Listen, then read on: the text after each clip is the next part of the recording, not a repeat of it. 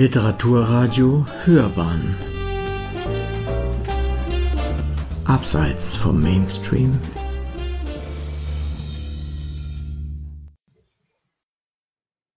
Mein Name ist Werner Busch. Äh, das Buch, über das wir heute sprechen wollen, hat den Titel Das unklassische Bild und den Untertitel von Tizian bis Constable und Turner.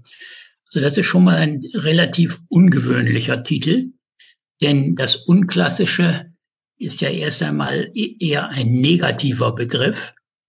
Ich begreife das als ein Konzept, was über einen langen Zeitraum gültig gewesen ist und wie der, der Titel deutlich macht, also von Tizian bis Constable und Turner, das ist vom 16. bis zum 19. Jahrhundert. Und in meinen Augen ist das ein durchgehendes Konzept, das bis heute nicht untersucht worden ist, weil wir immer auch unseren Kunstbegriff an der Klassik ausrichten, ob wir das wollen oder nicht. Selbst in der Moderne tun wir das noch. Und insofern ist das Unklassische ein Gegenkonzept zum Klassischen. Und es hat sich auch immer als Antithese verstanden. Die Kunstgeschichte hat sich wirklich zu meiner Freude äh, an diesen Begriff relativ schnell gewöhnt das Buch ist zuerst 2009 erschienen äh, und ich versuche in diesem Buch das Unklassische unter den verschiedensten Aspekten zu untersuchen und zu beschreiben. Nun hat es in den Rezensionen des Buches eine Kritik, die sonst sehr positiv war, eine Kritik gegeben, nämlich dass die Definition des Unklassischen erst nach mehr als 200 Seiten äh, auftaucht. Und ich muss gestehen, das war Absicht. Nur so ist es mir möglich gewesen, nicht immer gleich auf die Definition loszusteuern und bloß zur äh, und bloß die jeweilige das, den jeweiligen Gegenstand zum Unklassischen zuzuordnen und damit quasi jeweils schon fertig zu sein, sondern ich wollte den Umweg über detaillierte Einzelinterpretationen gehen, aus den unterschiedlichsten Bereichen der Kunst, um Aspekte des Unklassischen überhaupt erst sichtbar werden zu lassen. Äh, ich möchte Ihnen zur Einstimmung und das, um das an einem einzigen Beispiel deutlich zu machen, eine kürzere Passage zu Tizian und seinem Lehrer und Vorläufer Giorgione vortragen. Das sind also beides venezianische Künstler, die bis heute als unklassisch gelten. Und das ganze Venezianische gilt als unklassisch. Es ist das Malerische und unterscheidet sich von der klassischen römischen und florentinischen Kunst, die auf der Linie basiert, auf dem festen Umriss. Das Unklassische ist immer das Weiche. Es ist, äh, wie wir noch hören werden, sogar das Weichliche und das Weibische während das Klassische immer das Männliche ist. Wir werden das aber im Einzelnen sehen. Und jetzt äh, kurz zu dieser Passage, die ich vorlesen möchte. Ähm, sie beschäftigt sich mit Vasari. Vasari ist ein Kunsttheoretiker, der das erste wichtige Traktat oder eines der ersten wichtigen Traktate in der Kunstgeschichte geschrieben haben im 16. Jahrhundert. Äh, und zwar sind das die sogenannten Künstlerviten, also die Künstlerlebensläufe. Das gibt es in zwei äh, Ausgaben von 1550 und von 1568. Und dies letztere ist für uns insofern wichtig, als er nun plötzlich die venezianische Kunst berücksichtigt. Vorher hat er nur das, was er, was ihm vertraut und womit er sich identifizieren kann, untersucht. Nun fügt er noch das Venezianische geradezu als einen Gegenpol hinzu hat er nun gewisse Schwierigkeiten. Tizian ist zu dem Zeitpunkt schon ziemlich berühmt, aber er kann ihn natürlich in seinen Kanon nicht einbauen. Und äh, insofern macht er sich umfänglich Gedanken und dazu will ich kurz was vortragen. Also für Vasari war Giorgione ein großer Bewunderer der Bilder Leonardos. Sie waren verwischt, so heißt es, in den Konturen und wie man sagt, stark ins Dunkel modelliert. Und diese Malweise gefiel ihm so sehr, damit ist Giorgione gemeint, dass er ihr, solange er lebte, immer nachging und in den Ölfarben imitierte er sie sehr. Das ist das Zitat aus Vasari. Wenn es ferner heißt, dass Giorgione dazu geboren sei, die Dinge zu beseelen, dann scheint Vasari die weiche Malerei Giorgiones, also die reine Farbenmalerei ist, vorbehaltlos zu loben. Doch muss man auch hier vorsichtig sein. Denn für Vasari bleibt der Disegno der Maßstab aller Dinge. Disegno, das ist also der bloße umreißende Linie einerseits gemeint, das ist ein Begriff, der doppeldeutig ist, und andererseits ist es äh, auch gleichzeitig das Konzept eines Bildes, was gemeint ist mit dem Disegno.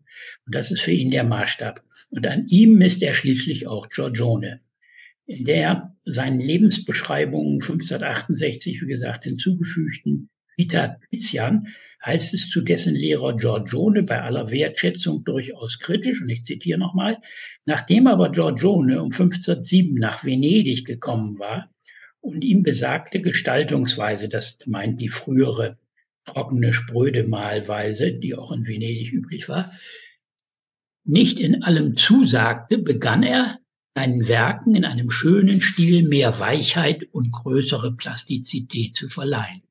Dennoch pflegte er weiterhin lebendige und natürliche Dinge vor sich zu postieren, sie so gut er konnte mit Farben nachzuahmen. Also da geht es um die bloße Nachahmung, indem er harte und weiche Farbtöne entsprechend ihrer natürlichen Erscheinung auftupfte. Dies ohne zuvor, und das ist jetzt der entscheidende Punkt, eine Zeichnung angefertigt zu haben, da er der festen Überzeugung war, dass allein die, das farbliche Gestalten ohne die Hilfe von Zeichenstudien auf dem Papier die wahre und beste Methode sei und dies den eigentlichen Disegno darstelle. Damit protestiert er im Grunde genommen gegen den Florentiner Disegno-Begriff.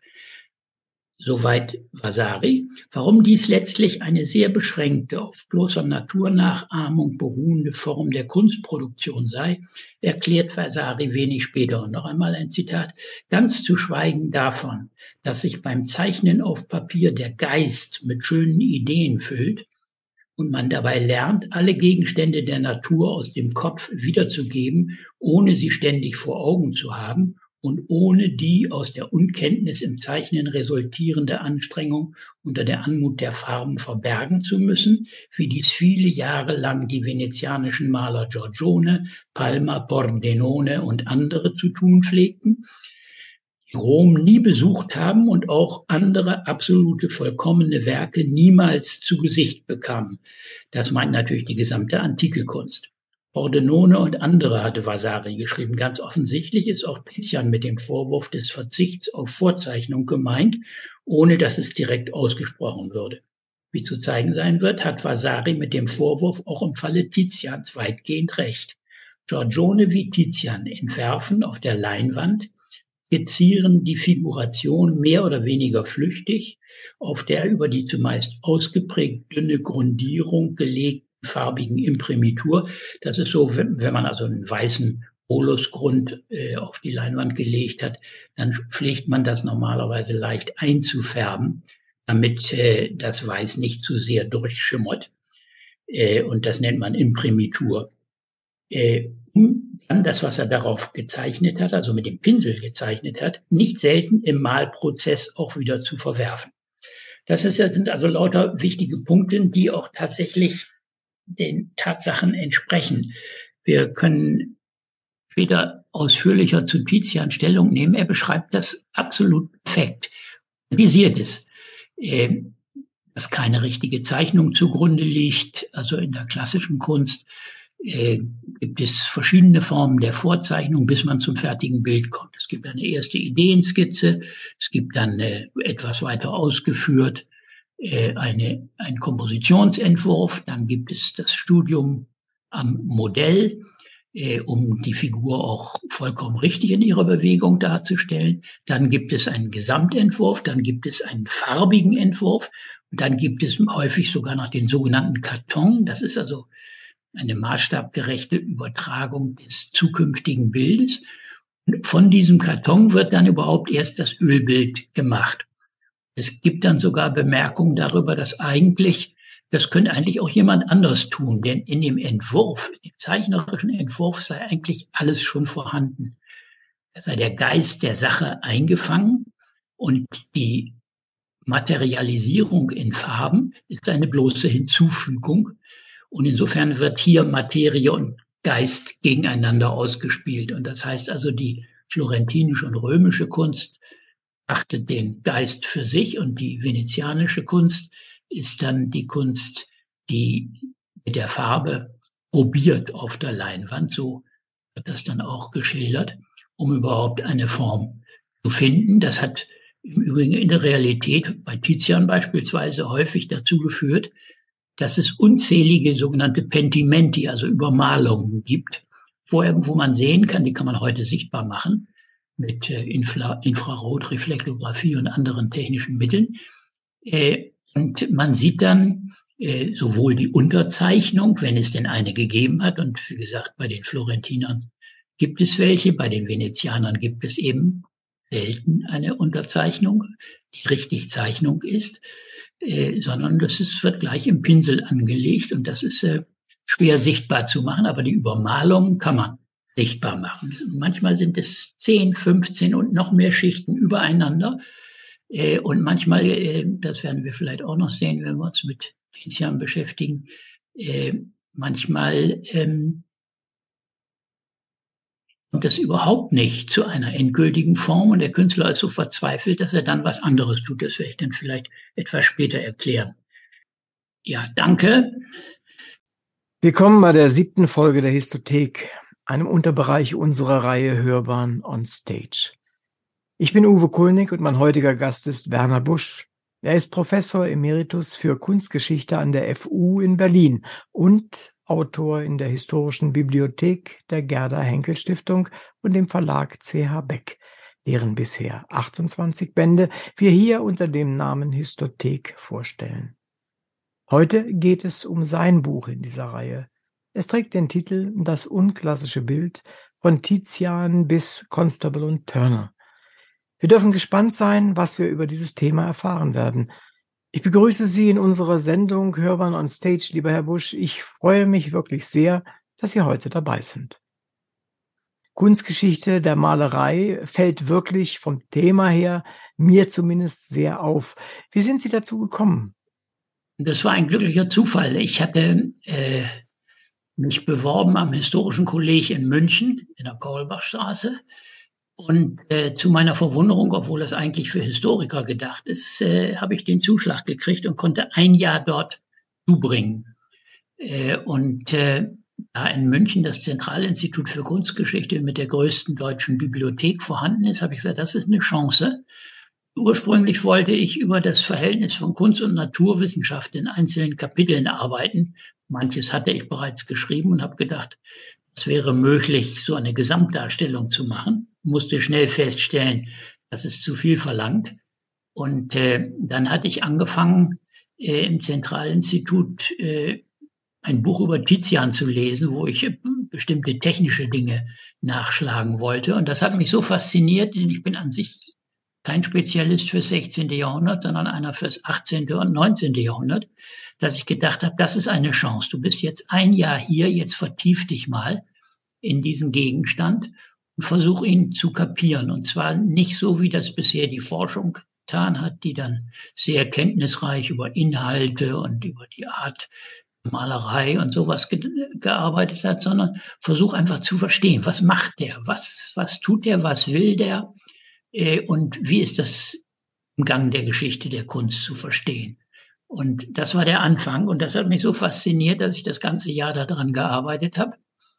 Und als ich zurückkam, ich habe damals einen großen Sonderforschungsbereich geleitet, äh, habe ich versucht, dieses Thema dort auch noch einzubauen und äh, habe dann die Chance gehabt, noch einmal ein halbes Jahr äh, in Ruhe dran zu arbeiten. Und diese anderthalb Jahre, die man sonst im Normalbetrieb einfach nicht hat, die haben mir dann dieses Buch ermöglicht. Mhm. Und der Kontakt zu dem, zu der Stiftung beziehungsweise zu dem ähm, CH Beck Verlag, der kam auch dadurch zustande, oder wie? Nee, der Beck Verlag ist seit, seit Jahrzehnten mein Verlag. Ah, okay. Ich habe, glaube ich, sieben Bücher bei Beck gemacht insgesamt. Und äh, auch, auch diese kleinen Bände, äh, Wissen, da habe ich gleich drei Bände gemacht. Mhm. Also das macht mir ausgesprochen Spaß und es ist ein Verlag, wo man ja noch ein richtiges Lektorat hat. Ja, allerdings. Und das ist wirklich was, was Wunderbares. Das ist es. Ah, jetzt verstehe Insofern ich bleibe ich immer bei dem Verlag. Den Zusammenhang. Ja, ich habe gesehen, dass Sie natürlich mehrere Bücher gemacht haben, habe aber nicht so drauf geachtet, in welchem Verlag die alle waren. Aber na, dann ist natürlich äh, die, die Verbindung äh, sofort erkenntlich. Und also die haben mich gefragt, ob ich für ja. diese, diese Gerda Henkel Bibliothek verschreiben wollte. Da habe ich mhm. natürlich sofort Ja gesagt. Ja. Der große Vorteil der Serie ist ja dadurch, dass es subventioniert ist, können die Buchpreise halbwegs niedrig sein. Also dieses Buch kostet 29,60 und hat unzählige Abbildungen und in Farbe und wäre sonst überhaupt gar nicht zu finanzieren gewesen. Das sehe ich auch so. Also ich habe das, Sie haben natürlich völlig recht. Es sind ja auch Bücher dabei, die wären sehr viel, viel, viel teurer und hätten praktisch so gar, kaum einen, einen Abnehmer, weil das ist einfach. Ja, das war natürlich für die Autoren das Reizvolle dabei, ja. dass sie damit rechnen konnten, dass das Buch sich halbwegs verkauft. Ja, nee, also ich finde das auch, finde das ganz toll. Es macht mir viel Freude. Und es ist ja so, ich weiß nicht, ob Sie es mitbekommen haben, schon unsere, unser Podcast, den wir jetzt daraus machen, der läuft bei Lisa. Die, Sie kennen Lisa sicherlich. Das ja, ist ja. dieses äh, Publikationsportal. Und das läuft da jetzt schon äh, seit einigen äh, Folgen und das bleibt auch drin. Alle 28 werden dort reingehen, so dass es also ja. nochmal eine gute Verteilung ist, Verbreitung ist. Wir haben festgestellt, dass äh, es wirklich äh, es sind noch nicht so sehr lange, dass wir da drin sind seit, ich glaube, seit Dezember äh, und trotzdem ist extrem häufig abgefragt und gehört worden. Also das scheint auch den Büchern nochmal gut zu tun und insgesamt den Themen, die dort verhandelt werden, auch. Also ich finde, es ist eine gute, ja, gute Sache. Irgendwie irgendwie sind wir ja auch verpflichtet, sowas zu machen. Also ich, ich habe jetzt meine sämtlichen Aufsätze, das sind weit über 200, ja. habe ich nach Heidelberg gegeben. Dort ist, ist, ist äh, ein Online-Portal für Kunstgeschichte. Ah, toll. Und wenn ich die, wenn ich die Abrufzahlen angucke, das ist ein wahres Wunder. Ja. Seitdem das da ist, werden ältere Sachen, also von jüngeren Studenten, wieder gelesen. Toll, ja. Und insofern äh, ich habe also bei meinen Kollegen mächtig Reklame dafür gemacht und manche zögern ja und denken, also die sollen auch die Leute an die Zeitschrift oder das Buch gehen. Mhm. Äh, nee, es ist, es ist im Grunde genommen viel vernünftiger, das online zu machen. Äh, ich habe das Funkulig Kunst vor Jahr und Tag gemacht. Ja, da sind wir also aufgefordert worden, eine Geschichte, eine neue Geschichte der Kunst zu schreiben. Und äh, ich habe zum Glück einen klugen Kollegen, mit dem ich mich eine Woche lang auf dessen Landsitz zurückgezogen habe. Und wir haben überlegt, was kann man denn da machen, um die Kunstgeschichte neu zu denken. Äh, und dann haben wir eine Funktionsgeschichte der Kunst versucht mit 30 Autoren. Das waren damals eher linke, äh, jüngere Kunsthistoriker, die das Bedürfnis hatten, nach 68 das Fach zu verändern. Und äh, das hat einen riesigen Spaß gemacht. Also, und äh, nun haben uns die Leute gleich gesagt, ja, im Radio, das hat doch gar keinen Zweck, über Kunst zu reden. Die Anschauung fehlt. Aber das Ganze ist ja von dem Deutschen Institut für Fernstudien organisiert gewesen. Und die haben Materialien, schriftliche Materialien an Kollegiaten. Man konnte sich richtig einschreiben und man konnte eine Prüfung machen. Und bei uns haben 40.000 Leute die Prüfung gemacht. Also hey, sowas toll. hat das Fach noch nie gesehen. Und, und die, Hör, die Hörerzahlen waren über 100.000. Ja. Also die verschiedenen Sender haben mhm. sich zusammengeschlossen mhm. dabei. Einer war federführend und die anderen haben es ausgestrahlt. Ja. Und ich bin dann durch die deutschen Lande gefahren, um die Volkshochschulleitung zu unterrichten mhm. über das. Und äh, das hat dazu geführt, dass wir unzählige Volkshochschulkurse hatten in denen das nachbereitet wurde mit den Materialien. Also selten hat das Fach eine solche Verbreitung gefunden. Das führte dazu, dass wir dann noch ein zweites gemacht haben, ein Funkulig moderne Kunst. Weil das, das bei dem ersten ein bisschen zu kurz gekommen war. Das war so ein Gang durch die Kunstgeschichte. Und dann das zweite war dann allein mit Das hat auch einen ziemlichen Erfolg gehabt. Ich erlebe das in der Schriftstellerei häufig, dass die Leute sagen, ich kann überhaupt gar nichts Vernünftiges mehr schreiben und schon gar keinen Unterhaltungsroman oder kein Krimi mehr. Der Krieg in der Ukraine macht alles kaputt, der stört alles. Und wie ist das in dem Bereich, in dem Sie äh, zu Hause sind? Kann man noch hingehen und äh, einfach sein normales Leben in dieser Beziehung fortsetzen oder stört das ihre Kreise sozusagen auch? Ja, das ist nicht so einfach zu beantworten. Ich meine, äh, einer kritischen Kunstgeschichte habe ich mich von vornherein verschrieben. Auf der anderen Seite, wenn man nicht versucht, literarisches und ästhetisches gegenüber dem Elend dieser Welt zu retten, dann kann man es gleich aufgeben. Also insofern, es hat zwei Seiten. Einerseits, man darf sich dem nicht entziehen, auch in Gedanken nicht. Aber auf der anderen Seite, wenn wir nicht das bisschen, was, über das wir was genaueres wissen, verteidigen und verbreiten, dann äh, geht manches einfach schlichtweg verloren. Mhm. Die Gefahr ist im Moment riesig. Ja, Alles, was mit Political Correctness und Ähnlichem zu tun hat, verbietet so viel, ja. dass man über manches kaum noch richtig reden kann. Äh, und das macht, macht es schwierig. Manches ist davon ja vollkommen richtig und nötig, und, aber nichtsdestotrotz äh, ist es ja manchmal an Sprachverbote. Sie haben unter anderem, vielleicht darf ich das noch kurz ansprechen, ein, ein Buch geschrieben, die Künstleranekdote. Das klingt nach viel Spaß für Sie und für die Leser. Was hat Sie dazu gebracht, das zu tun? Ja, die Künstleranekdote, das beschäftigt mich seit unendlichen Zeiten. Und irgendwann musste das mal raus. Das ist kein, kein in sich logisch aufgebautes Buch, denn es äh, beschäftigt sich also zum Teil mit historischer Kunst, aber dann eben auch mit der klassischen Moderne, mit Roscoe Newman und äh, anderen Künstlern. Äh, und ich habe festgestellt, dass ähm, das Schreiben über Kunst mit Anekdoten beginnt. Wir haben ja, also Plinius schreibt über die Künstler der, der griechischen Kultur und äh, wir haben die griechische Malerei, haben wir ja überhaupt nicht mehr. Und er schreibt über die griechischen Maler in seiner Naturgeschichte. Und äh, dies in Form von Anekdoten. Und diese Anekdoten, das hat man früh gemerkt, sind äh, kunsttheoretisch aufgeladen. Das heißt, über die Anekdote möchte er uns etwas mitteilen. Wir müssen das auf einer Metaebene lesen. Und in der Renaissance sind alle diese Anekdoten wieder aufgegriffen worden. Und ich habe dann die These gehabt, wie ist das denn eigentlich in der Moderne? Es da sowas wie Anekdoten auch noch? Und äh, in der Tat, Künstler frisieren ihre Lebensläufe. Man braucht ja nur an Joseph Beuys oder sonst jemanden zu denken. Äh, dann, dann weiß man, dass die ein Bild von sich entwerfen. Und häufig tun sie das über Geschichten. Und diese Geschichten, wenn man die aufspürt und fragt, wofür stehen sie eigentlich? Was will der uns damit sagen mit dieser Geschichte? Äh, also ich habe versucht, das alles auf dieser anderen, auf der Meta-Ebene zu lesen. Und das hat einen Riesenspaß gemacht, um ehrlich zu sein.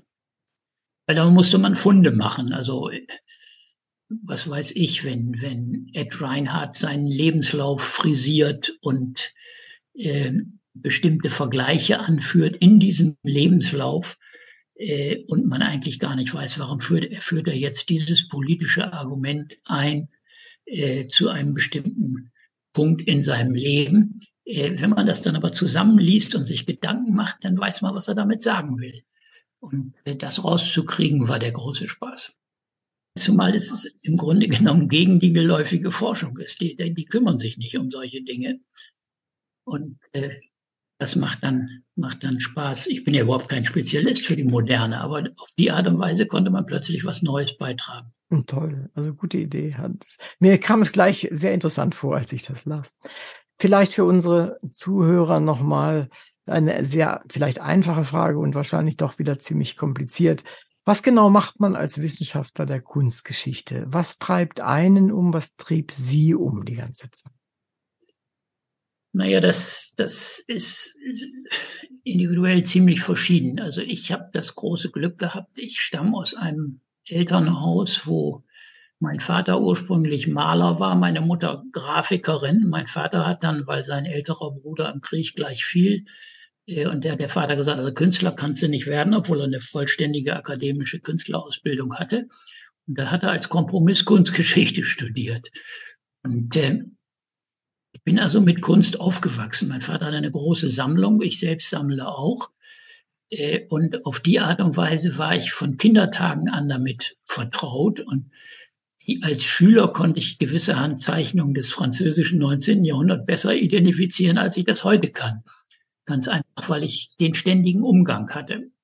Bin dann auch ständig ins Museum gegangen, habe dann, also mein Vater war Museumsleiter, habe dann äh, äh, Museum in dem Kupferstichkabinett oder sowas äh, für mich vor mich hingearbeitet und manchmal habe ich dann auch an Ausstellungen mitarbeiten können, schon als Schüler. Und äh, das hat mich dann eigentlich ziemlich automatisch in die Kunstgeschichte gebracht. Mhm. Verstehe. Hört sich auch interessant an, muss ich sagen. Vielleicht auch wieder direkt an für unsere äh, Zuhörer um ein Buch über das unklassische Bild einordnen zu können, und Sie haben es vorhin schon so ein bisschen angefangen, sollten wir vielleicht genauer verstehen, was eigentlich mit dem klassischen Bild gemeint ist. Und dann kommen wir ja wahrscheinlich im Laufe der Zeit dann auch dazu, zum unklassischen Bild. Vielleicht sind Sie so nett und helfen uns da ein bisschen. Also das Klassische, äh, das können, man könnte jetzt weit ausholen, äh, und mit der Antike beginnen. Und das macht auch insofern ein bisschen Sinn, ich will das nicht im Detail tun, als ähm, äh, die Kunstgeschichte und das Schreiben über Kunst ist, das macht im Moment verblüffend klingen, aber das ist so, ist von allem Anfang an rhetorisch geprägt. Und es sind bestimmte Begriffe und Konzepte der Rhetorik, die auf die Kunsttheorie übertragen worden sind. Also es gab schon vornherein eine im, im äh, in der antiken Rhetorik bei Cicero oder bei Quintilian eine Unterscheidung in zwei Formen Kunst zu machen. Das eine ist der Attizismus und das andere ist der Asianismus. Der Attizismus sagt das Wort schon, das ist die attische, klassische Athener Kunst, griechische Plastik, Schönheitsideal, Proportionskanon, gewisse Haltungen, also da geht es um Schönheit, die absolute Schönheit. Und die war zu finden. Und äh, dazu gehört dann plötzlich ganz viel. Also es gehört zum Beispiel äh, in der Zeichnung dann, dass man mit der bloßen Linie den Gegenstand umreißen kann. Und das haben wir vorhin schon kurz angedeutet. Damit hat man äh, die geistige Fassung des Gegenstandes bereits erhalten. Und äh, äh dann gehört dazu, das wird dann auch, das wird häufig der staatsoffizielle Stil, das klassische.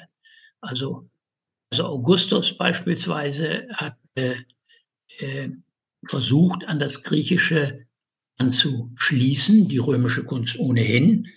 Äh, denn das, was wir als griechische Skulptur heute betrachten, ist sehr weitgehend römische Kopie.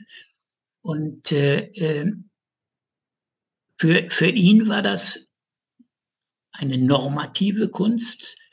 Sie war ernst, sie war äh, kompakt, sie war definitiv, sie stand für was Bestimmtes. All das gehört zum Klassischen. Und der Asianismus, das sagt ja schon das Wort, das ist das Fremde, das Ferne, das ist das, was ungeordnet ist, chaotisch ist, das ist das, was sich Freiheiten nimmt, das ist das, was unbestimmt ist. Und wenn das Klassische das Männliche ist, dann ist das Asianische, ist das äh, häufig auch das Weibliche. Und es ist sogar äh, immer das Gegenbild zum Klassischen. Alles das, was abgelehnt wird aus klassischer Sicht, das wird dann rhetorisch unter diesem Begriff abgebucht. Äh, und das wird komplett, dieses Modell wird komplett übernommen in die klassische Kunsttheorie, die es seit dem 16. Jahrhundert gibt. Richtig ausformuliert wird sie erst im 17. Jahrhundert an der Französischen Akademie. Das heißt, das Klassische ist auch immer akademische Kunst, offizielle Kunst. Äh, und wie gesagt, häufig auch staatsoffiziell.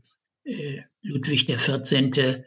Äh, hat mit seiner Akademie eben auch wirklich Staatskünstler beschäftigt. Der Akademiepräsident Lebrun ist ein eigentlicher Verherrlicher in zahllosen Bildern.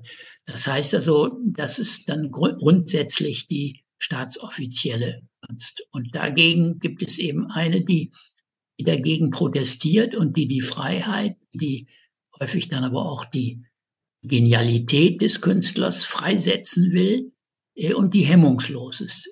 In der klassischen Kunst werden die Leidenschaften, hat noch Winkelmann gesagt, werden beherrscht. Also man, man äh, soll nicht hemmungslos schreien oder so etwas. Das demonstriert Winkelmann am Laokoon, an der berühmten Figur, der von Schlangen umwunden ist mit seinen Söhnen und den Mund aufgerissen hat, aber eben nicht schreit, sondern sich beherrscht, selbst im größten Schmerz. Und dann gibt es nach Winkelmanns Tod eine Gegenbewegung, äh, und die will genau das Gegenteil. Die will die hemmungslosen Leidenschaften dargestellt sehen. Das führt dann, was weiß ich, zu so einem Künstler, wie er jetzt gerade wieder in Zürich ausgestellt wird, wie Füßli, äh, wo, wo also wildeste Szenen dargestellt werden. Das kann dann bis zum Pornografischen gehen. Auch bei Füßli ist das der Fall. Und in Zürich wird gerade das Frauenbild von Füßli untersucht. Und äh, das ist also ziemlich drastisch. Und ähm, das ist, wie gesagt, immer das Gegenbild, das Unklassische, das Gegenbild zum Klassischen. Und es verfällt, jetzt muss ich noch eins dazu sagen, das ist ein ganz wichtiger Punkt. Äh, das Klassische hat eine eigene Theorie, äh, die idealistischer Natur ist, sich auf Platon, auf Neoplatonismus, auf Aristoteles, auf derartiges bezieht, äh, während das Unklassische hat keine Theorie. Es gibt keine Theorie des Unklassischen. Und von daher sehen wir das Unklassische in der Geschichte der Kunst immer aus dem Blickwinkel des Klassischen. Das Klassische verdammt nämlich das Unklassische und sieht dessen Qualitäten nicht. Und mir ist es darum gegangen, diese Qualitäten des Unklassischen hervorzukehren. Mhm. Also letztendlich ist das Unklassische grob dadurch definiert, dass es eben nicht klassisch ist. Ja, ganz einfach, ja beim Studium oder beim Lesen Ihres Buches habe ich äh, mich schon bemüht, dies klassisch an der Stelle auf mich zu beziehen. Was habe ich jetzt, äh, was, was ist das für ein Verhältnis, da habe ich dazu? Und vielleicht äh, können Sie, korrigieren Sie es oder, oder Sie bestätigen es, je nachdem. Für mich ist das immer dann, also ein klassisches Bild, so wie ich sie kenne, auch aus den Museen, wenn mir da eine Geschichte erzählt wird, die, wie zum Beispiel, die aus der Bibel kommt, sehr viele, äh, die aber auch tatsächlich dann äh, von vorne bis hinten ja. meistens erzählt wird. Je, je nachdem, heute im, im, im Film würden wir sagen, je nach Einstellung oder sowas, die parallel nebeneinander auf einem Bild teilweise ja passieren. Ist das äh, so richtig, dass das eher diese, diese Texterzählung, äh, die, die dort kommt? Das ist vollkommen richtig. Die, die klassische Kunst ist textbasiert, wie man so schön sagt. Äh, Sie, sie geht auf Mythos, auf Poesie, auf äh, Geschichte und ähnliches zurück. Und deswegen, also von Poussin gibt es den schönen kurzen Satz, lisez la peinture. Das heißt, man soll ein Bild lesen wie einen Text. Das heißt schon bei Horaz und Pictura Poesis. Also so wie die Dichtung, so soll auch die Malerei argumentieren. Und das heißt, man soll im klassischen Bild äh, durch die Bilderzählung im Grunde genommen im Bild verfolgen können, was sich ereignet. Und das unklassische Bild überhaupt nicht, oder jedenfalls in vielen Fällen, da ereignet sich gar nichts. Da wird äh, gezeigt, was ist, und äh, wir sollen dadurch einen Eindruck gewinnen. Äh, und deswegen ist es häufig eben Malerei basiert. Also die Malerei, die reine Malerei sagt uns im Grunde genommen, wie wir den Gegenstand empfinden sollen. Und häufig können wir ganz schwer das Thema nennen bei einem unklassischen Bild. Das ist also beispielsweise bei, bei Tizian das große Problem. Manche Bilder kann man, oder auch schon bei Giorgione, manche Bilder kann man bis heute nicht deuten. Äh, und es ist der falsche Ansatz, wenn man versucht, es im Sinne des Klassischen zu lesen, als wäre es eine Erzählung. Es sind häufig keine Erzählungen, sondern es sind bestimmte Darstellungen, die äh, uns eine Erfahrung machen lassen. Also wenn ich das äh, richtig einordne, für mich, ähm, wie ich ja über Schwerweg, Schwergewicht eher auf der Literatur, aber äh, dann kommt mir das, was ich jetzt von Ihnen erfahre, was ich gelesen habe, äh, bei der äh, unklassischen äh, Malerei eher vor wie eine eine echte Short Story. Die fängt irgendwo an, macht irgendwas oder zeigt irgendwas und hört dann praktisch auch irgendwie auf. Den Rest kann und muss ich mir denken. Ist das so ein bisschen? Ja, so ist das.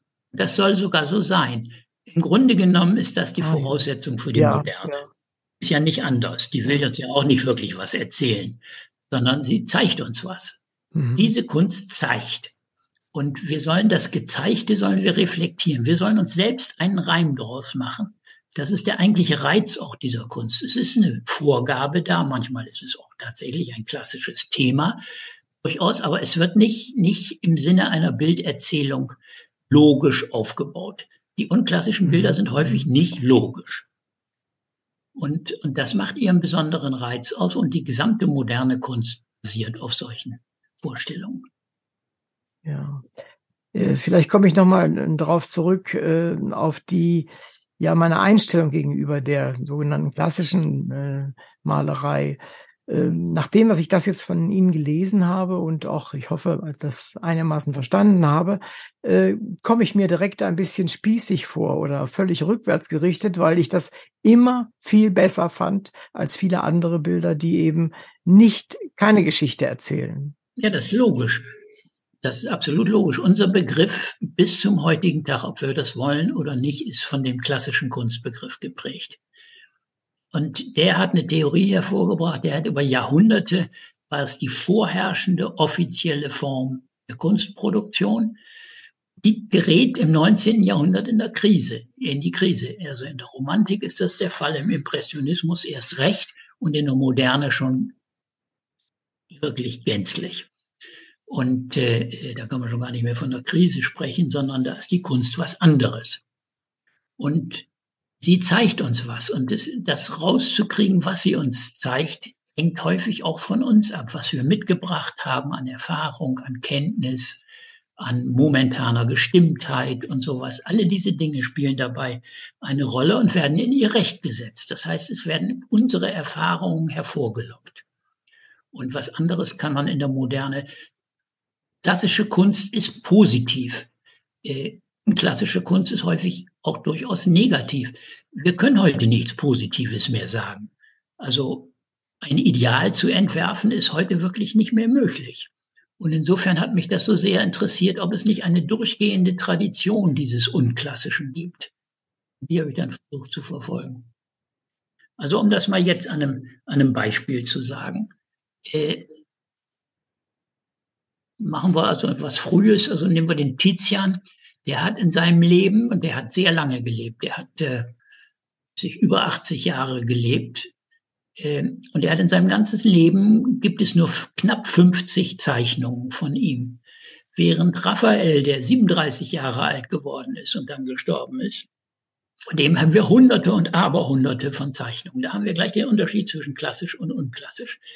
Warum hat Tizian nicht gezeichnet? Die Forschung kann das nicht beantworten.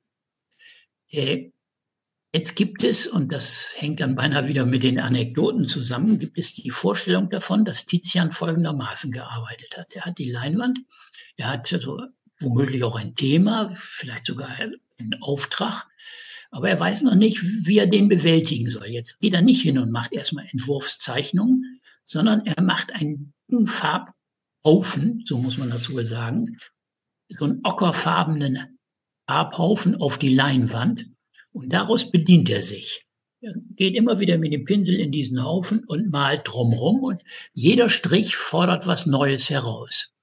Äh, also man muss sich das so vorstellen, dass er eine Figur formt aus Zufällen.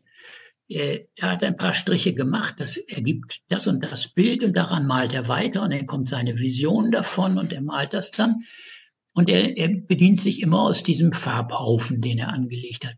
Nun ist das natürlich insofern eine Anekdote, als dieser Farbhaufen in Ockerfarben ähm, macht den Künstler zu einem Schöpfer.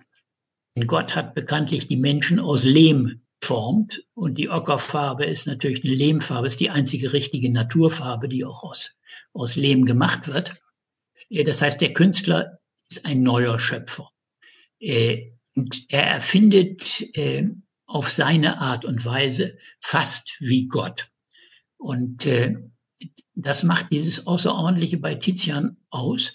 Und um das jetzt an dem Thema zu sagen. Also er hat Zeit seines Lebens über die 80 Jahre hin immer wieder den heiligen Sebastian gemalt. Ein durchaus christliches Thema, so ein Märtyrer, der mit Pfeil und Bogen, äh, der hat sich christlich bekannt und in römischen Zeiten, er war Soldat äh, im römischen Heer Und sein Bekenntnis zum Christentum hat dazu geführt, dass er, dass er hingerichtet werden sollte. Und die Bogenschützen haben ihn durchlöchert mit Bögen und das wird immer dargestellt, dem Sebastian. Und äh, um die Geschichte wenigstens noch im Sinne der, äh, dann lassen sie ihn vermeintlich tot liegen und, und diejenige Frau, die den Auftrag hatte, ihn zu beerdigen, findet ihn, stellt fest, er lebt noch und pflegt ihn. Und kaum ist er wieder gesund, geht er wieder zu dem Herrscher und macht ihm klar, er sei weiterhin Christ und ließe sich auch nicht davon abbringen. Und daraufhin wird er also äh, äh, mit Steinen äh, die Grube geschmissen und wird getötet und dann in die Kloake geworfen und naja und so weiter. Also diese, diese Figur des heiligen Sebastian äh, ist also eine klassische christliche Figuration, für die es also schon feste Formen vor Tizian gegeben hat. Mantegna und andere haben unzählige Sebastian-Darstellungen gemacht. Und der Tizian malt sein ganzes Leben immer wieder Sebastian. Die sehen alle anders aus. Und das widerspricht natürlich gänzlich klassischen Vorstellungen. Im Klassischen sucht man, wenn man mehrfach ein Thema behandelt, nach der idealen Form für den Leib des Sebastian. Und für Tizian einmal ist er, ist er dick und fett und einmal ist er schlank und dünn, einmal ist er herbe, einmal ist er lieblich, das heißt, es gibt die sonderbarsten Dinge bei Tizian. Und im Grunde genommen will er mit uns diskutieren. Das ist ein Mensch, der kann aussehen wie du und ich. Und äh, deswegen stellt er ihn immer wieder anders dar. Und äh, man muss bloß, sein Martyrium ist, ist äh, anerkannt und das weiß man. Und äh, im Grunde will der Tizian mit uns diskutieren. Und das ist ein ganz wichtiger Punkt. Die venezianische Kunst macht Vorschläge und nicht Endergebnisse. Die klassische Kunst will immer auf ein Endergebnis hinaus. Die unklassische macht Vorschläge. Und der Tizian macht mit seinen verschiedenen Sebastian-Darstellungen uns Vorschläge. Und wenn man die venezianische Literatur anguckt, dann unterscheidet die sich von klassischer Literatur darin, sie in erster Linie in Dialogform entsteht. Das heißt, auch da wird diskutiert. Und wenn wir Kunsttheorie suchen in Venedig, dann ist sie immer nur in Dialogform. Briefe werden ausgetauscht. Also Tizian macht das mit Aretino, dem äh, Literaten. Und äh, äh, da diskutieren die hin und her. Und da gibt es dann verschiedene Möglichkeiten. Und es ist an uns selbst zu diesem Diskutierten Stellung zu nehmen. So mhm. agiert auch die Kunst. Das ist sehr spannend. Ähm, Gerade zum Sebastian habe ich ein, ein Erlebnis gehabt, da war ich 14, waren wir mit der Schule. Ich komme aus Wolfenbüttel, also ist nicht so weit weg von Berlin. Und wir sind dann aber nach Berlin gefahren, dort zum, zu einem Ausflug eine ganze Woche. Und da waren wir auch in der Nationalgalerie und da hing denn ein Sebastian und ich bin von diesem Bild gar nicht wieder weggekommen. Ich meine, hey, ich war 14, das war eigentlich für mich jetzt nicht so ganz typisch. Ich kannte die Geschichte nicht, es hat mich aber fasziniert. Ich bin übrigens sehr dankbar, dass Sie mir die Geschichte erzählt haben, weil es war gar nicht die Geschichte, die mich da so offensichtlich gefesselt hat, obwohl, ja, sondern es war was anderes. Irgendwas anderes an diesem Gemälde muss mich gefesselt haben. Und äh, ich habe das bis heute im Kopf und ich habe immer mal wieder geguckt, ob ich das irgendwo finde, aber ich habe es nicht gefunden. Es ist faszinierend, äh, wie man auch ohne Geschichte und äh, an solchen Dingen wie, wie stark die Eindruck nehmen können. Das, das, und das ist, das zählt schon zu den, also ich weiß nicht, ob das jetzt so eins war, oder, oder war das eines der, dieser Motive, die tatsächlich in beiden Welten, wenn man so will, existierten, in der klassischen Malerei und auch in der das interessiert in beiden Welten. Also der, der Tizian hatte lauter Vorbilder in der klassischen Kunst. Äh, und, und äh, äh, aber er hat darauf geantwortet, wenn Sie so wollen, Verstehe. mit seinen verschiedenen Darstellungen, die nicht, nicht über einen Kamm zu scheren waren. Und damit hat er, hat er im Grunde genommen eine gänzlich neue Dimension eröffnet, nämlich die des, des leidenden Menschen auf sehr unterschiedliche Art und Weise. Es gibt durchaus auch klassische Züge bei Tizian, aber das Entscheidende ist, ist der Eindruck, den ein Bild machen soll.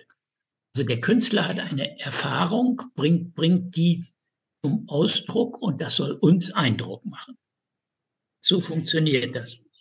Ja, das erinnert tatsächlich mich sehr an, an diese klassische Short Story, tatsächlich. Also das ist ja auch das, was man da versucht zu erreichen, springt mitten hinein in eine Szene und zeigt die Szene und dann ist man wieder weg und lässt den, den ja, Leser allein mit dem, was er sich denken soll und kann.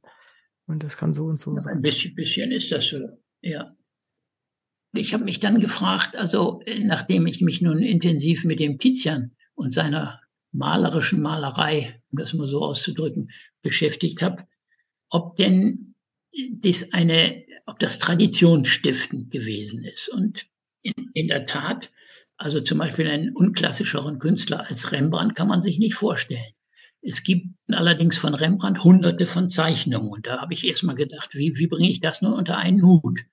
Und äh, äh, dann habe ich versucht rauszukriegen, welches von diesen Zeichnungen von Rembrandt, und der hat wirklich an die tausend Zeichnungen gemacht, welches sind Vorzeichnungen. Und dann kommt man auf vielleicht zehn Zeichnungen, nicht mehr. Das heißt, auch der hat nicht vorgezeichnet, sondern der hat seine Fantasie frei laufen lassen und immer wieder neu ein Thema angefangen und alle möglichen. Und dann, man weiß, wie er mit seinen Schülern äh, Ansichten von bestimmten Szenen erfunden hat. Also die haben sich im Kreis um ein Modell gesetzt und haben es von allen Seiten gemalt oder gezeichnet. Äh, und auf die Art und Weise hat er dann geguckt, dann haben sie die Zeichnungen, ich stelle mir das so vor, haben sie die Zeichnungen nebeneinander gelegt und hat gesagt, ja, dies funktioniert, dies funktioniert nicht. Und auf die Art und Weise hat er Themen neu gesehen. Wenn man dann guckt, diese Zeichnungen, diese zehn Zeichnungen, die mit einem bestimmten Bild zusammenhängen.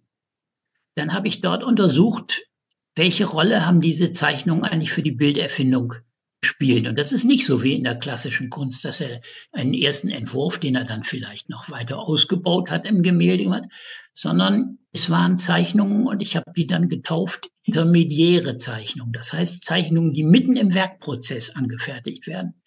Dann war er an einem Punkt, hat immer wieder verbessert, genau wie Tizian, immer wieder übermalt und verändert und war aber nicht zufrieden damit. Und dann hat er sich hingesetzt und hat auf dem Papier probiert.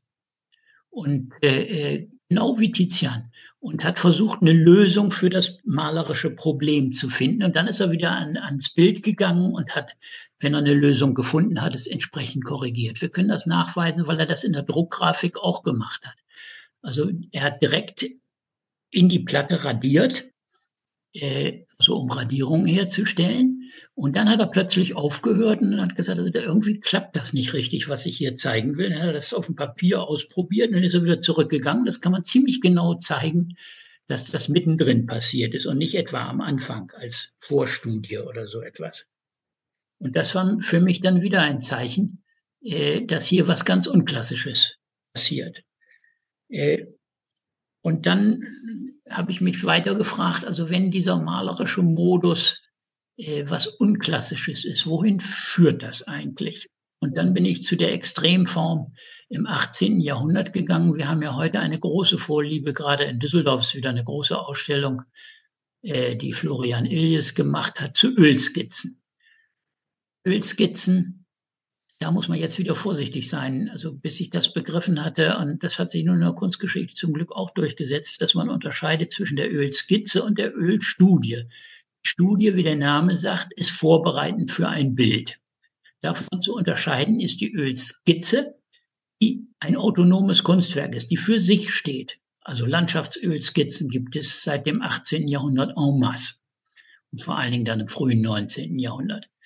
Das heißt, da wird das Skizzenhafte wird plötzlich zum Thema äh, und wird zu einem vollgültigen Bildgegenstand. Das zielt nicht auf Vollendung und zielt nicht auf ein fertiges Bild, was dann, äh, was weiß ich, in eine Ausstellung gegeben werden könnte, sondern das machen die Künstler zuerst absolut zu ihrem Vergnügen.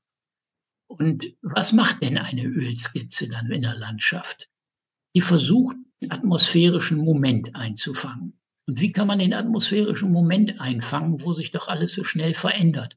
Die schnelle Malerei, durch skizzenhafte Malerei. Es gibt dann Traktat, in dem die Ölskizzenmalerei geschrieben wird, um 1800. Der Theoretiker heißt Valenciennes. Das ist äh, zwei Generationen vor Corot und der Schüler von Valenciennes war wiederum der Lehrer von Corot. Wir sehen, wo das hinführt. Äh, und äh, dieser Valenciennes schreibt, also wenn man eine Ölskizze macht, allenfalls zwei Stunden. Und wenn das Wetter unbeständig ist und sich schnell ändert, eine halbe Stunde. Und wenn das alles nichts hilft, dann machen wir eine flüchtige Zeichnung und machen uns, schreiben da rein, welche Farben es gewesen sind, die man gesehen hat. Und äh, geht dann ins Atelier und versucht dann die Ölskizze im Atelier zu machen, was an sich paradox ist. Äh, denn wenn man das vor der Natur machen kann, ist es natürlich viel schöner. Und insofern gibt es plötzlich jetzt eine, eine unendliche Fülle von Ölskizzen von allen möglichen Künstlern. Und die Extremform ist dann die Wolkenölskizze, wo nur Wolken drauf sind. Und äh, also mein besonderer Liebling Constable, der englische Künstler des frühen 19. Jahrhunderts, hat 1821, 22 äh, 100 Ölskizzen gemacht, die nur Wolken zeigen. Was wollte der damit?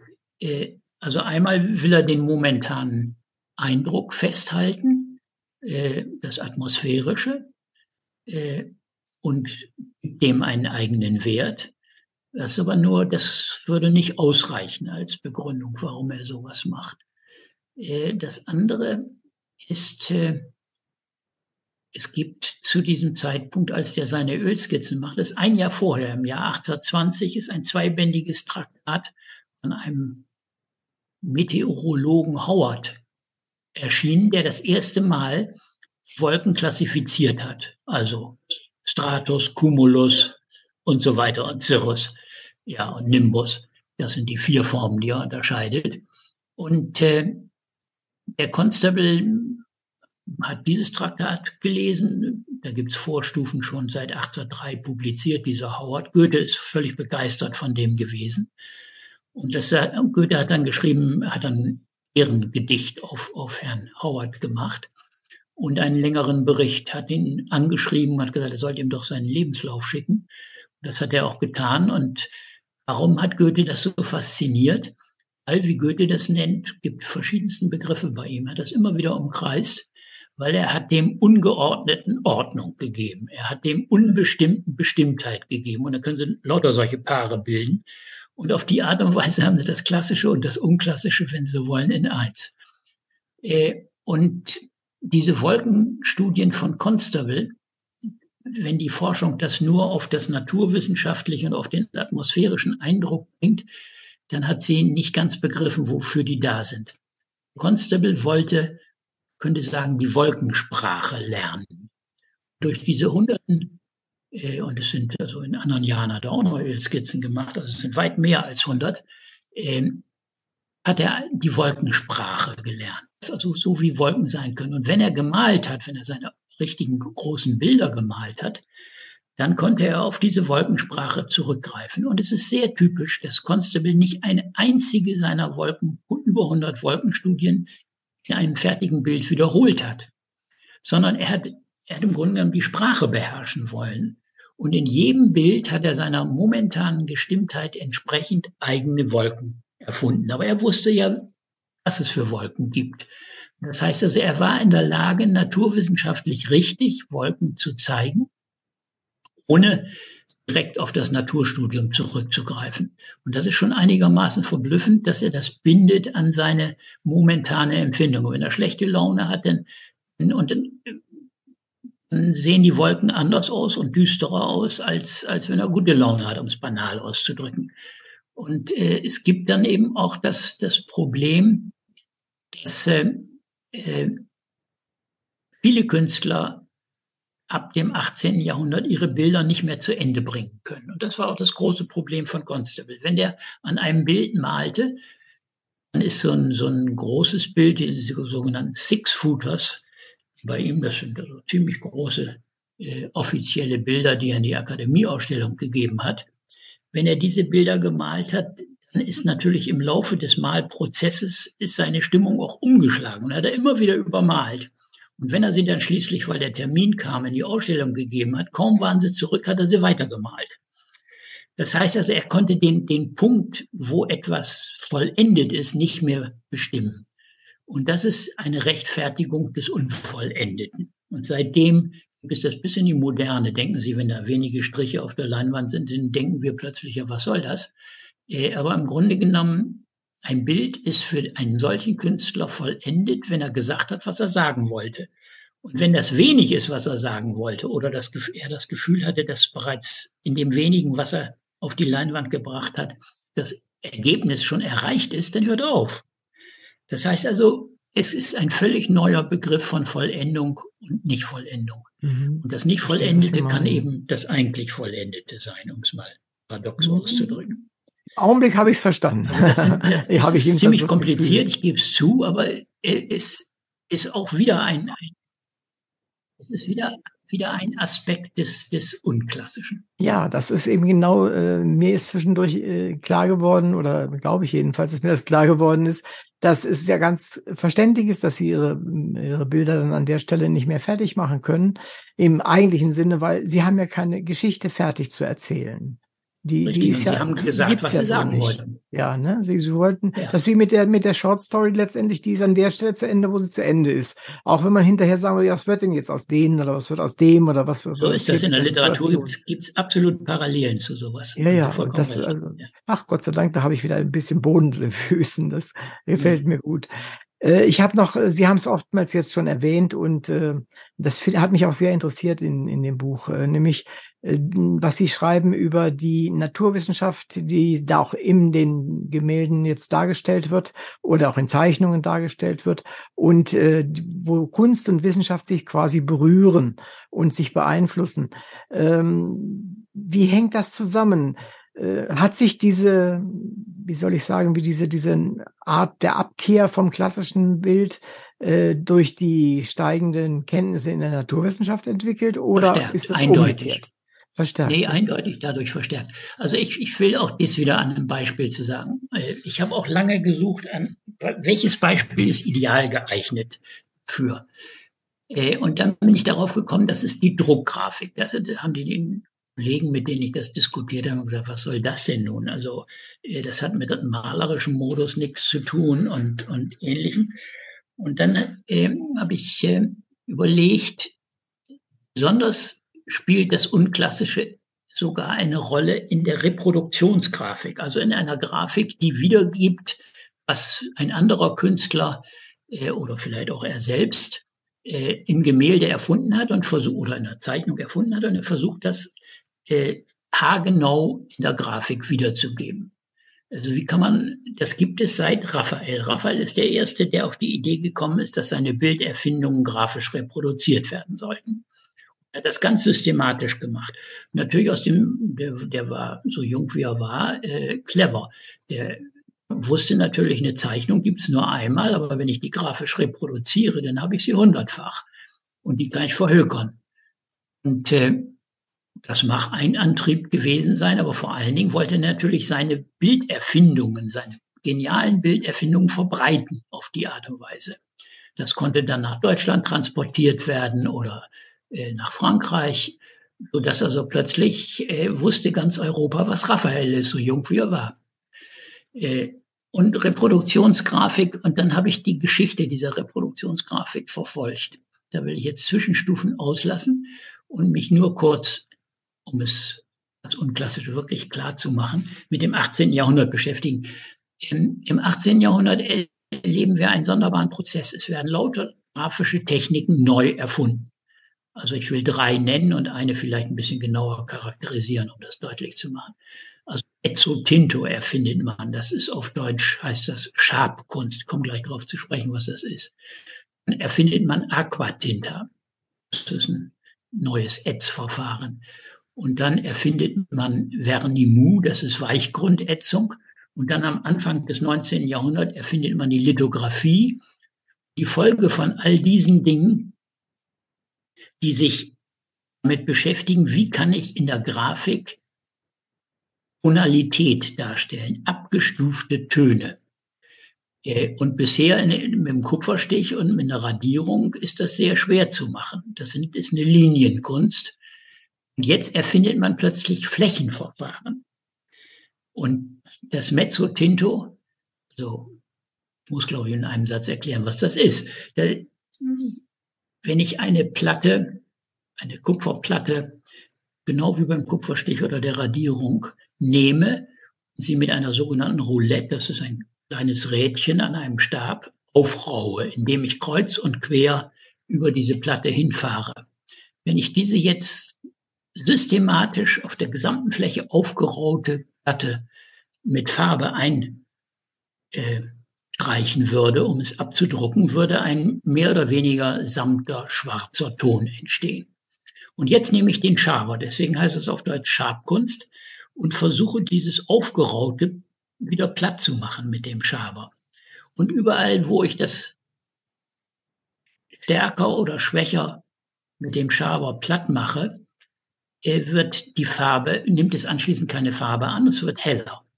Das heißt, ich kann subtilste farbige Übergänge auf diese Art und Weise machen. Das ist so schwierig, dass dafür im 18. Jahrhundert lauter Profis äh, tätig waren. Es gab eine ganze Gruppe von schottischen Mezzotinto-Stechern, die das konnten und die in der Lage waren, Gemälde von anderen Künstlern in der Druckgrafik tonal richtig wiederzugeben. Also Äquivalente zu finden für Farbtöne. Das war ja immer nur schwarz-weiß, das Ganze.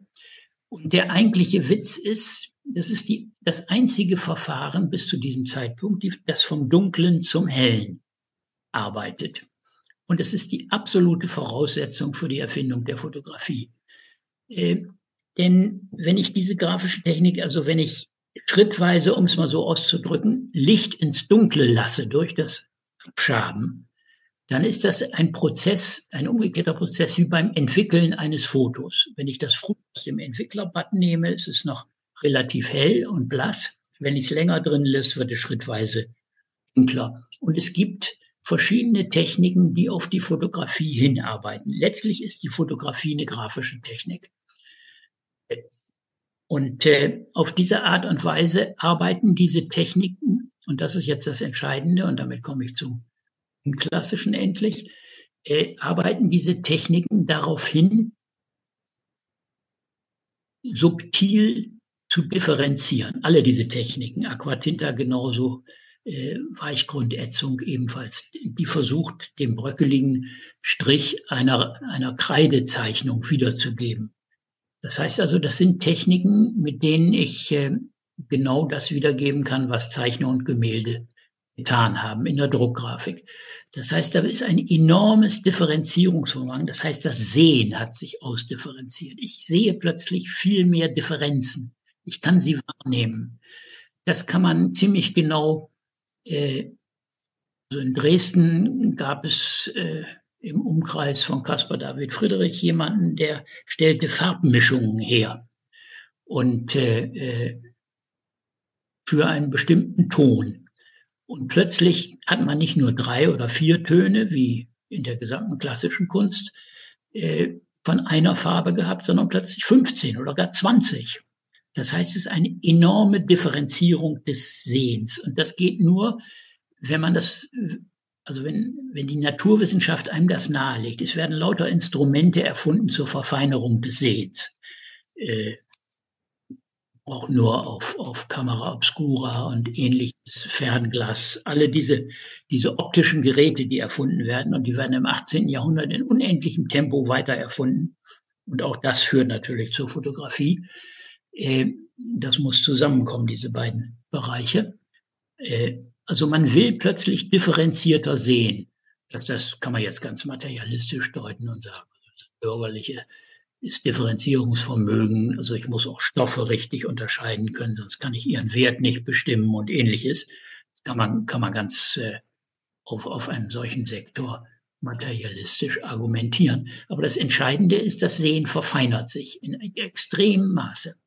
Und dafür helfen lauter optische Drähte. Lupen, alles Mögliche gibt es, was die Künstler auch benutzen. Und also Kodowiecki, äh, der Berliner Künstler am Ende des 18. Jahrhunderts, hat nur mit der Lupe gearbeitet, um ganz winzige kleine Dinge zu zeigen und darzustellen. Und äh, die äh, Käufer seiner Grafik waren fasziniert davon. die haben sich selbst eine Lupe genommen und haben geguckt, wie hat der im Himmel sowas Feines überhaupt machen können. Und äh, das Unklassische daran ist im Grunde genommen wiederum, dass äh, es auf diesen materiellen Aspekt ankommt. Wie ist das gemacht? Das ist der große Unterschied. Also wir hatten ja zu Anfang gesagt, das römisch-florentinische hat Anspruch den Geist für sich mit der Linie und ähnlichem und das venezianische die Farbmaterie. Und die ganze Geschichte der Druckgrafik steuert darauf hin, dass äh, die Materie das Entscheidende ist oder dass man, dass man die erkennt, wie so etwas gemacht ist. Das ist jetzt ein bisschen kompliziert, aber auch, auch das ist ein riesiger Aspekt einer Entwicklung auf ein Differenzierungsvermögen hin. Mhm. Und ähm, was mir auch noch sehr gut gefallen hat, ist eine Abbildung, die Sie im Zusammenhang mit Wissenschaft und Kunst äh, darstellen, nämlich das Tischplanetarium, äh, das dort äh, gezeigt wird. Und da schreiben Sie auch dazu, dass die Künstler, und das, was Sie uns auch immer auch er erklärt haben, dass sie äh, die neuen Technologien benutzt haben, auch nicht nur um sie darzustellen, sondern um sie auch zu nutzen für, für sich selbst und um sie herum passierte ja auch enorm viel. Auch in der Medizin brauchte man diese optischen Geräte und so weiter. Und äh, äh die, das, das, Plan, das Tischplanetarium hat mich insofern sehr beeindruckt, weil es ist ja wirklich nur eine Szene, äh, die ein, ein relativ monströses Gerät dort zeigt und ja. Menschen, die fasziniert drumherum sind und die vermitteln den Eindruck, boah, das ist was Tolles. Und das ist, glaube ich, äh, keine Geschichte, die mir erzählt wird. Da steckt eine hinter. Die das ist ganz denken. kompliziert. Die. Ich habe einen sehr großen Aufsatz an anderer Stelle darüber geschrieben, über dieses Blatt. Ah, ich, okay. ich besitze es auch selbst. Ah, es ist riesig. Und es stammt aus der, stammt aus der Sammlung von Ivan Nagel, mit dem ich ein bisschen befreundet war. Als der gestorben ist, habe ich das ersteigert. Ah, schön. Es kommt selten vor und, und inzwischen gehen die Preise durch die Decke, so dass ich sowas nicht mehr kaufen kann. Verstehe. Äh, aber ist dieser, dieser Künstler, der heißt Wright of Derby, der das gemacht hat, ein englischer Künstler aus den Midlands, was ganz ungewöhnlich ist. Das ist aus der Industrieregion. Äh, Liverpool, Manchester, da aus der Gegend. Er selbst stammt, wie der Name sagt, aus Derby. Und das sind die drei Städte, die ich ihm genannt habe, in denen die industrielle Revolution sich vollzogen hat in England. Und äh, darauf reagiert er mit, mit seinem Planetarium. Äh, es gab für die Provinz äh, reisende Solaren, die mit einem großen Equipment gefahren sind und die haben in den Industriestädten Kurse angeboten für interessiertes Publikum. Das war ein rein bürgerliches, äh, an Handwerk und Industrie interessiertes Publikum.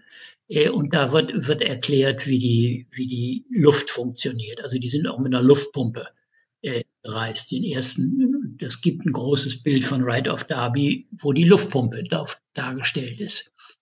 Das Blatt hätte ich beinahe noch lieber, ehrlich gesagt.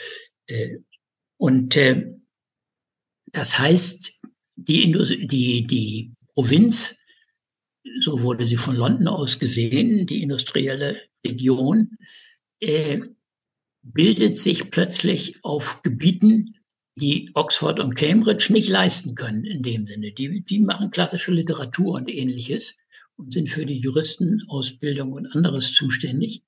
Und die Naturwissenschaft findet zum Beispiel in Dissenter-Akademien auf dem Land statt. Also das heißt, die, die organisieren ihren industriellen Fortschritt auch über die Kunst. Verstehe. Und äh, es ist vielleicht auch gerade deshalb das äh, mehr oder weniger auf dem Land, weil äh, dort sind ja auf der einen Seite zwar manchmal die Grenzen sehr eng im persönlichen Miteinander, auf der anderen Seite aber ist man nicht so dicht an der offiziellen Meinung. Und deswegen kann sich das vielleicht etwas leichter entwickeln. Kann das damit zusammenhängen? Ja, ein bisschen ist das so. Es gab natürlich die, die äh, Akademie der Wissenschaften in London, äh, wo Newton und andere Leute gesessen haben. Äh, aber die sind nicht auf die, die waren nicht interessiert an der praktischen Umsetzbarkeit ihrer Ergebnisse. Die Provinz ist unmittelbar daran interessiert, was kann ich damit machen? Also wenn ich, wenn ich äh, äh, die Luft auspumpen kann oder dann frage ich mich, was, was kann ich machen? Und 1783 findet der erste Ballonaufstieg statt. Da hat man nämlich, und auch das wird in der Provinz von einem Herrn Priestley, den äh, Wright of Derby durchaus gekannt hat, äh, werden die, die Anteile der Luft geschieden das erste Mal. Also Sauerstoff und Wasserstoff. Und durch diese Scheidung war man in der Lage, den Ballonaufstieg zu machen. 1783 das erste Mal. Also wir genau in der Zeit, wo der, wo der Wright of Derby noch tätig ist. Hm, verstehe. Und ich weiß gar nicht, wann waren die, die Halberstädter Halbkugeln? Die sind, glaube ich, früher. Das ist ne? Gericke, das, das ist, ist 17. Jahrhundert schon. Ja, ist früher, ne? Ja, Aber das ist interessant. Gericke, als er das erfunden hat, die, die, auch diese ersten Luftpumpen, die es auch in England gibt, ist auch aus demselben Zeitraum. Der Gericke war so entsetzt über das, was er erfunden hat, weil er nämlich in der Lage war, einen luftleeren Raum herzustellen. Und das hielt er für Gotteslästerung. Und, und hat ein Traktat geschrieben, wo er diesen Prozess beschreibt und wo er den leeren Raum mit Gott gleichsetzt. Weil er ist vor die Schöpfung zurückgegangen, hat Gericke den Eindruck gehabt. Und hat im Grunde genommen in diesem Traktat sich schuldig erklärt, dass er so etwas Schreckliches hergestellt hat. Damit hat er natürlich Thermometer und Barometer und solche Sachen erfunden, äh, die ja vom Luftdruck abhängig sind. Und wenn der zu steuern ist, in der, das ist, äh, man, die haben so Luftbehälter gehabt, in denen man mit einem Ventil äh, Luft rauslassen konnte und äh, oder wieder reinlassen konnte, während die Luftpumpe es ausgepumpt hat. Und dann hat man auch Experimente gemacht, indem man Vögel da reingesetzt hat in den, in den Behälter äh, und dann die Luft aufgepumpt und dann haben die Vögel wie tot am Boden gelegen, weil sie keine Luft mehr gekriegt hat. Und wenn man dann über das Ventil rechtzeitig noch wieder Luft reingelassen hat, dann sind sie häufig wieder lebendig geworden. Das mag uns grausam erscheinen, aber es sind Erfahrungen, wie man überhaupt mit sowas umgeht. Mhm. Und das hat die Kunst durchaus dargestellt. Ich finde es toll, was Sie auch an Abbildungen dort in, in, das Buch gebracht haben. Im Grunde genommen ist dieses Buch chaotisch, äh, weil es die verschiedensten Dinge zusammenbringt. Aber mein Ziel ist wirklich gewesen, auf völlig unterschiedlichen Feldern verwandte Phänomene zu finden. Und im Grunde genommen eine, eine Geschichte neu zu schreiben, wenn Sie so wollen, von einer anderen Seite her. Das war das eigentliche Ziel dabei. Und äh, meiner Meinung nach müssen das andere fortsetzen. Also äh, es ist noch nicht ausbuchstabiert, um es mal so zu sagen. Das sind jetzt Aspekte, die gesammelt sind. Anders war ich nicht in der Lage, das zu machen. Und äh, die richtig große Geschichte ist nicht geschrieben bisher. Aber das, was Sie geschrieben haben, ist auf jeden Fall so, dass ich als äh, nur interessierter Laie dem gut folgen konnte. Und das, was Sie erläutert haben, hat mir mehr Substanz gegeben. Aber die Richtung habe ich gut aus dem Buch entnehmen können. Und auch viele an der, der Detaildarstellungen sind so, dass ich sie äh, gut nachvollziehen konnte und dass sie mir auch sehr, sehr äh, einsichtig erschienen. Also das finde ich, leistet das Buch in hervorragender Art und Weise. Also das ist, kann ich da an der Stelle nur, nur unterstreichen, denn ich war doch sehr unbeleckt, als ich anfing, das oder als ich das erste Mal in die Hand nahm. Und das, Ihre Erläuterungen äh, haben mich wirklich bestätigt in dem, was ich verstanden habe. Wir müssen jetzt so langsam zum Ende kommen, sonst geht, ja. die, geht, geht uns die Zeit durch. Vielleicht jetzt direkt zu Ihnen nochmal und dem, dem Buch äh, es, Sie haben es ja schon, ich glaube 2009 war die erste Ausgabe, wenn ja. ich mich recht erinnere. Und ja. dann gab es ja kurz danach gab es ja doch relativ schnell hintereinander mehrere Neuauflagen. Äh, und ähm, wie sieht's aus, wenn Sie das Buch heute noch mal überarbeiten? Eigentlich kenne ich die Antwort, aber ich frage Sie trotzdem. Wenn Sie das Buch heute noch einmal überarbeiten sollten, für die gleiche Reihe meinetwegen oder für eine andere, würden Sie etwas Wesentliches ändern wollen oder müssen? Nein, Nein, würde, würde ich nicht. Also das war der Punkt, bis zu dem ich gekommen bin. Also äh, dann habe ich mich wieder anderen Dingen zugewandt. Und mhm. Für mich ist das, ist das ein abgeschlossenes Kapitel. Nun sollen andere sich damit beschäftigen. Verstehe ich, ja. Hätte ich auch vermutet, dass Sie genau sowas in der Art sagen. Vielleicht noch eine Frage, ähm, die anschließt äh, und vielleicht aber auch in eine, eine ganz andere Richtung geht, nämlich welche drängende kunsthistorische Frage liegt Ihnen in den Gedanken und Sie würden ihr sehr gern nochmal nachgehen? Was Drängendes, Kunsthistorisches, was Aktuelles, was auch immer. Also im Moment bin ich, bin ich mit was ganz Altmodischem beschäftigt, weil 2024 ist das große Caspar David Friedrich Jubiläum und es wird äh, allein in Deutschland, glaube ich, sechs Ausstellungen geben, drei große in Hamburg, Berlin und Dresden. Und äh, ein bisschen bin ich in die Dresdner und in die Berliner Ausstellung involviert, habe auch schon meine Texte für die geschrieben, für den Katalog.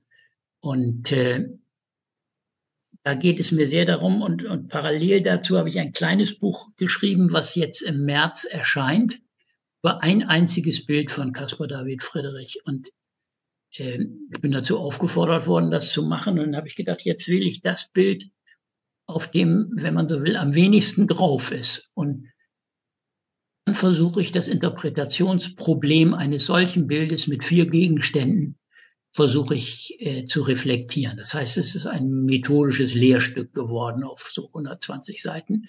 Mhm. Und äh, das soll natürlich vor den Ausstellungen erscheinen. Er zur, kommt jetzt zur Leipziger Buchmesse.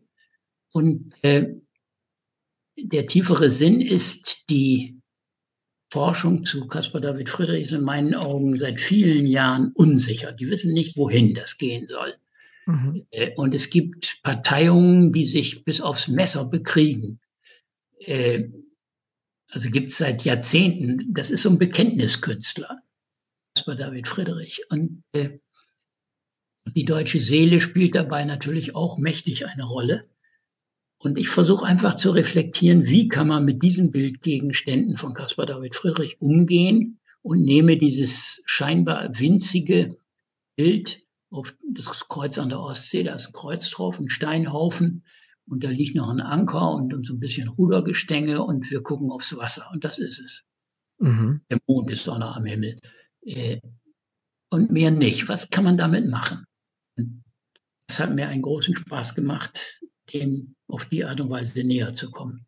Ja, das glaube ich. Und ich fühl, wünsche dem Buch und auch Ihnen da bei der, beim Vortrag und bei der Beteiligung da viel, viel Erfolg und viel Freude, weil das hört sich so an, als ob sie beides ernten werden, nämlich äh, enthusiastische Zustimmung und böse Ablehnung. Da bin ich so, sicher, ja. So hört sich das an. Aber das ist doch genau richtig. Ja, und vielleicht jetzt so als wirklich vorletzte Geschichte, hm, die ich oftmals frage, nicht immer, aber bei Ihnen möchte ich es gern tun, wenn Sie gestatten. Wenn Sie sich etwas wünschen könnten, das auf jeden Fall in Erfüllung gehen wird, was wäre das? Es auf jeden Fall in Erfüllung gehen wird. Also ehrlich gesagt, ich wünsche mir noch ein paar Jahre zu haben. Äh, ich bin ja schon ziemlich alt und äh, bin noch sehr aktiv und habe so die ersten Einbrüche gesundheitlich erlebt, so dass, dass man das Ende reflektieren muss.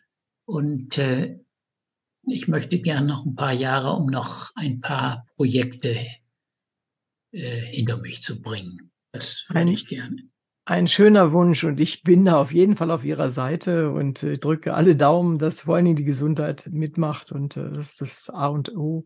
Also da wünsche ich Ihnen, dass dieser äh, Wunsch in Erfüllung geht und er ist auch mehr als berechtigt bei dem, was Sie alles getan haben und vor allen Dingen auch noch machen können. Ich habe so viel gelernt und unsere Zuhörer, denke ich mal, werden viel Freude daran haben, was Sie gesagt haben. Liebe Hörerinnen und Hörer, danke, dass Sie uns wieder zugehört haben. In der heutigen Sendung war Werner Busch mein Gast. Wir sprachen über sein Buch Das unklassische Bild von Tizian bis Constable und Turner. Es ist erstaunlich, wie der Autor es schafft, im Buch und im Gespräch den Weg vom klassischen Bild zum unklassischen Bild und von dort in die moderne und zu den heute gebräuchlichen Techniken und dem Verständnis von Bildinhalten zu gehen. Er schafft es, nicht nur Experten, sondern auch mich als interessierten Laien mit seinen Thesen und Ideen zu fesseln und zum Mitdenken zu bringen. Es macht auch einfach Freude, seinen Gedankengängen zu folgen.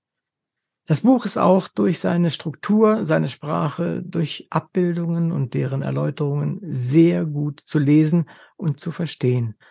Vor allem, wer es nutzt, um sich auch theoretisch mit diesen Aspekten auseinanderzusetzen, wird es mit Gewinn lesen.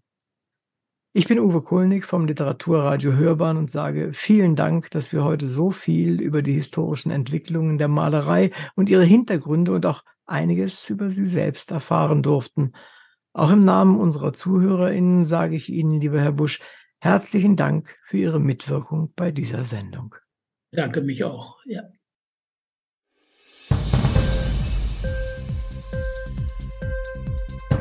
Hat dir die Sendung gefallen?